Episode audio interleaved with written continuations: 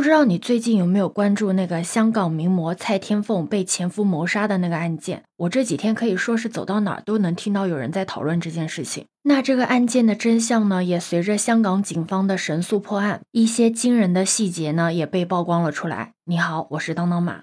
你知道吗？蔡天凤算是一个九五后，比我年纪还小。她的父母呢，在内地经商，家产呢早就过亿了。不过蔡天凤很早就来香港发展了。十年前还是十八岁的蔡天凤就嫁给了前夫。她前夫的家境就正常吧。她的前公公呢，曾经是一名香港警员，后来呢，因为有事被调查，在二零零五年的时候离开了香港警局。结婚的当年呢，蔡天凤就生下了大女儿。两年之后呢，她又生了一个小女儿，两个女儿。现在大的也只有十岁，小的也只有八岁。从两个人的家境上来说，蔡天凤属实是下嫁了。要知道，在他们结婚之后呢，蔡天凤可是买下了加多利山的一处豪宅，供全家人居住。而且当时也不知道是什么原因，蔡天凤呢是将房产落户在了他的前公公名下。不过当时他的前公公也承诺说，蔡天凤以后如果想要卖掉这套房子的话，他会将这个房子归还给他的。但是蔡天凤万万没有想到的是，这将会。为他招来杀身之祸。结婚之后呢，她的前夫不思进取，也没有什么正当的工作，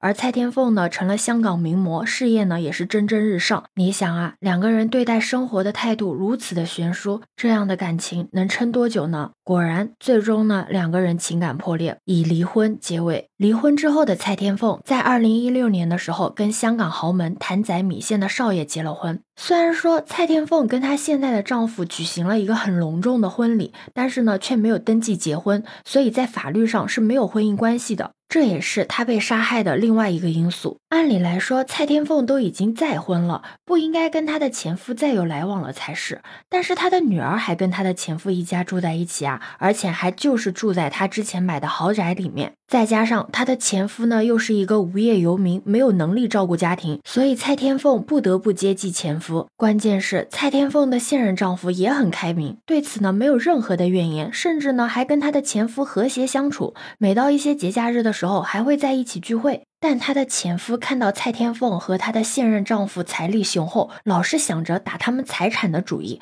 忽悠他们去投资鸡蛋仔生意啊，还怂恿他们一起去赌博。不过幸亏蔡天凤和她的现任丈夫呢不好赌，但投资了鸡蛋仔生意，亏了一百多万。由于她的前夫啊常年不务正业，还搞过一起黄金买卖诈骗案，被警方通缉。但是呢，最后不知道为什么一直都没有抓捕归案。本来日子这样过着呢，大家相安无事也挺好。的，但是事情的变故就出现在香港的楼市经过了几轮暴涨之后呢。蔡天凤之前买的那套豪宅已经价值六千八百万港币了。蔡天凤出于理财的规划，想将这套豪宅抛售变现，调整一下资产结构，就带了一些客户去看房。没想到他卖房的这个举动，直接引起了他前公公的强烈反对。前面也跟你讲了，他前公公当时承诺过，蔡天凤以后要卖掉这套房子的话，他会将这个房子归还给他。没想到，因为他。常年的居住在这个房子里面，而且这套房产一直在他的名下，所以他内心早就认为这是属于他自己的财产。那现在蔡天凤想要卖出这套房，不就等于要他的命吗？对于钱公公不想配合蔡天凤卖房呢，蔡天凤也已经表达了寻求法律的途径来解决这个问题。那你想啊，如果你是他的前公公的话，怎么样才能保住这原来就不属于自己的财富呢？你知道他前公公想到了一个什么办法吗？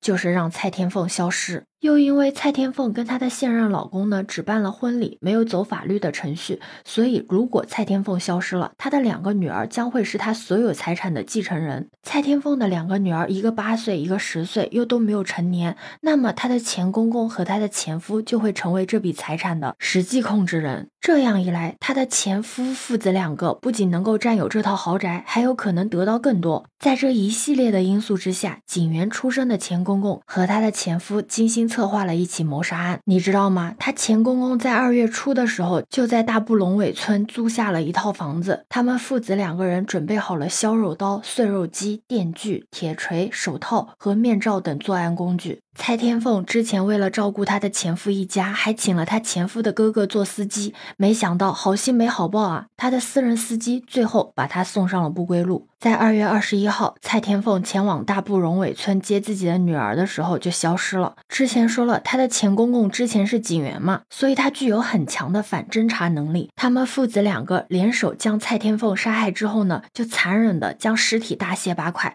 为了防止这个尸体发臭，他们还把蔡天凤的脚放在了冰柜，其他身体组织用两个锅煮熟。蔡天凤失踪之后呢，她现任的丈夫就报警求助，没多久，警察就找到了他们前夫一家。很快就把她的前公公和前婆婆，还有她前夫的哥哥给抓住了。她的前夫因为之前有案在身嘛，准备坐船离境逃跑了。在二月二十五号下午的时候，就她前夫在等船的时候，被香港警察给抓住了。目前呢，四名犯罪嫌疑人已经全部归案，只用了不到四天的时间，香港警方可以说是成功破案。只不过万万都没有想到，都已经二零二三年了，这种只能出现在电影上的情节，居然在香港上演。整个案件看下来，我觉得蔡天凤真的是一个自信、独立、富有、善良和美丽的名媛，但她也是死于她自己的太过善良、不懂人心的险恶。对于她自己的人生，也连续选错了三次。第一次的婚姻是她第一次的选错。你说蔡天凤好歹属于一个白富美，就不说嫁入豪门吧，好歹也要嫁一个门当户对、财富实力相当的夫家吧。